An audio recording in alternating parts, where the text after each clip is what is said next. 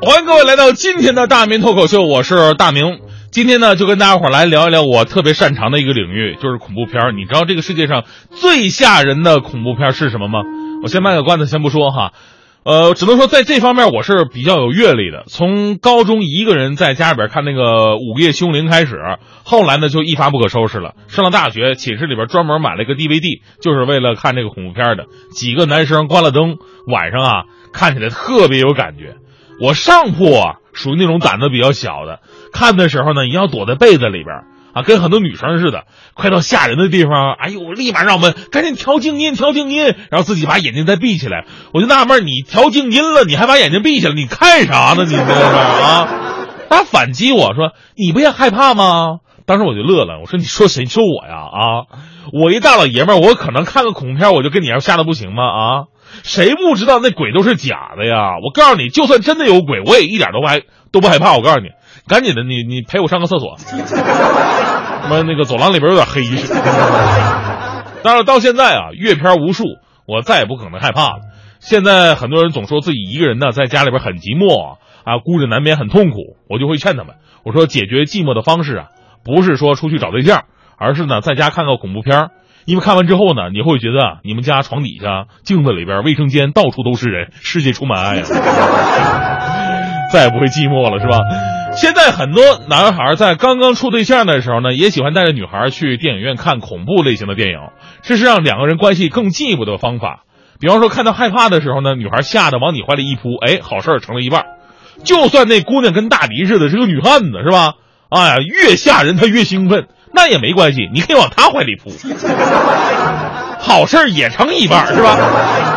所以回到之前提出的一个问题，世界上最吓人的恐怖片到底是哪个呢？可能见仁见智。那昨天呢，我看一个新闻啊，我觉得这个倒是挺恐怖的，啊，只看了五分钟恐怖片，这哥们花了七百七十块钱，你说恐怖不恐怖？我们都说现在满大街的托儿特别的多啊，某些社交软件上有一个美女加你好友，说两句，然后呢，哎，走啊，咱喝酒去，这明摆就是酒托嘛，对吧？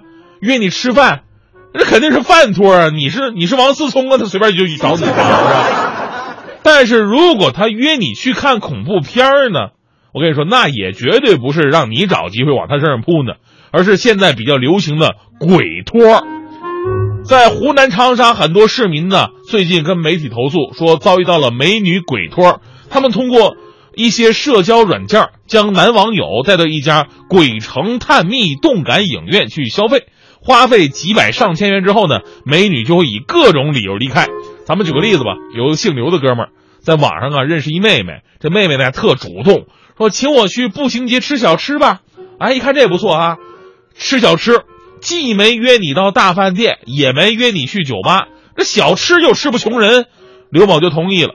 到了地方，发现，哎呦，这妹妹长得还真不错啊，非常开心。吃了一会儿，那妹妹抬头指着二楼一块招牌说：“哎，你看呢，这家有个六 D、七 D 恐怖电影院，肯定特别刺激。”说实话哈，一般男人觉得都是这是自己展示自己勇气的时候哈，说不定美女在上面害怕了，就主动投怀送抱了呢。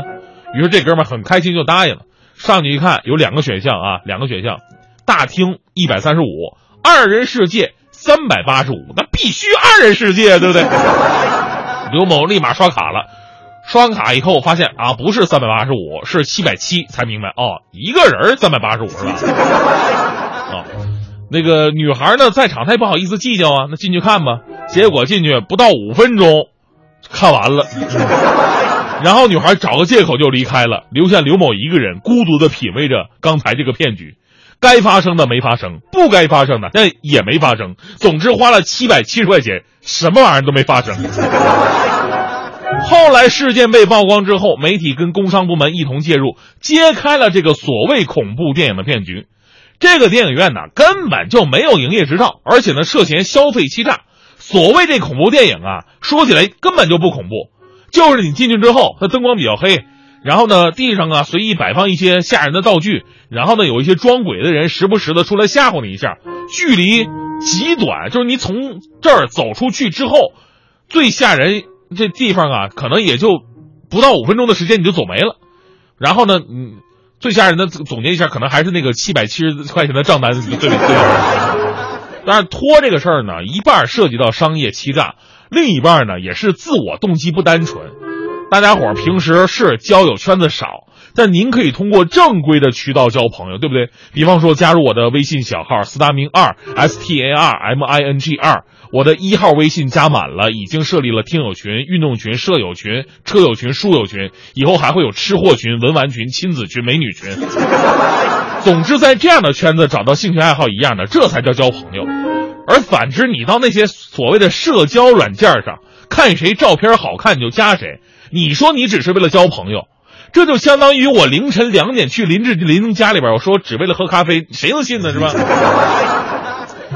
其实说了这么多呢，还是提示咱们各位朋友吧：当你一直特别想得到的东西，有一天突然变得唾手可得了，甚至主动的投怀送抱往你怀里钻，请你保持冷静，看看后面有可能跟着陷阱呢。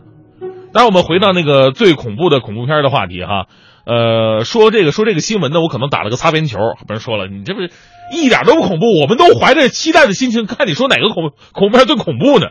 好吧，我这个绝对不打擦边球了。接下来我说这个才是我真正认为的世界上最恐怖的恐怖片这还这个事儿还是徐强跟我说的。呃，强哥啊那天跟我说一个事儿，说他媳妇儿呢有一天在他回家之后啊，哎呀神色特别紧张，非要拉着他看一个恐怖片儿。强哥本来不想看的，但媳妇儿非说这个片子特别的好，是世界上最恐怖的恐怖片强哥这才提起兴趣，勉强看看吧。看了一会儿，发现。不吓人呢，这哪儿恐怖啊？这是他媳妇儿说了：“强啊，你知道吗？恐怖片最吓人的地方不是镜头，而是音效，对不对？很多朋友都有共鸣吧？是不是？音效最吓人的这个片子最吓人的地方就是在于音效。这个片子据说是环绕三 D 加三百六十度无死角绝对真实立体声的。你把眼睛闭起来，这个片子的声音呢，就好像真的在你身边出现一样。”强哥不信呢，就把眼睛闭起来了。来，我闭上了，你感受一下吧。你把声音放大点。媳妇说：“好，你听啊，马上有衣柜门打开的声音。”强哥仔细一听，大惊失色，真的是衣柜门打开的声音呢，就好像在自己身边的样子一样啊，太真实了。媳妇又说：“听，还有脚步声。”强哥一听，果然呢，脚步声跟真的一样啊，就好像在自己身边走过，好像要碰到自己的样子一样啊。媳妇儿说了：“来，马上是关门的声音。”果然，强哥又听了“咣”的一声关门的声音，真的就好像自己在家里发生的一样，而且还能隐隐约约听到楼道里下楼梯的声音。媳妇儿说了：“强，你可以睁开眼睛了，这个恐怖片演完了。” 强哥睁开眼睛，一脸兴奋的：“这个片子真的是太吓人了，这音效完全就是在身边发生的，我甚至还能感受到那个人走路带起来的风呢。”故事到这里就结束了。虽然我隐隐为强哥感到一丝悲伤，但是你们说这个算不算世界上最恐怖的恐怖片呢？